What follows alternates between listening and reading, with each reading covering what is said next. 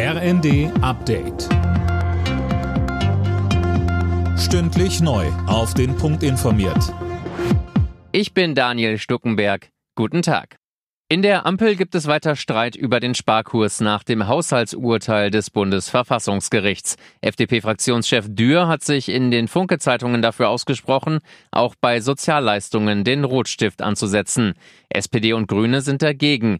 Die Union ist dafür, beim Bürgergeld anzusetzen. Gitta Konnemann, die Vorsitzende der Mittelstands- und Wirtschaftsunion, sagte im ersten, wir haben zwei Millionen offene Stellen in Deutschland.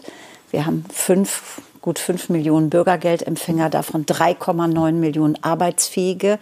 Da ist ein Fehler im System. In Israel gibt es offenbar Anzeichen dafür, dass bald einige Hamas-Geiseln freikommen. Mehrere Medien berichten, dass sich Vertreter der israelischen Regierung und der Streitkräfte getroffen haben.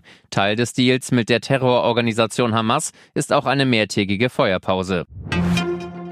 Deutschland will die Zusammenarbeit mit Afrika verbessern. In Berlin steigt heute der Afrika-Gipfel. Zahlreiche Staats- und Regierungschefs des Kontinents sind dabei. Mehr von Tim Britztrup. Auf deutscher Seite sind Kanzler Scholz, Wirtschaftsminister Habeck und Bundespräsident Steinmeier mit von der Partie. Auch EU-Kommissionschefin von der Leyen ist in Berlin.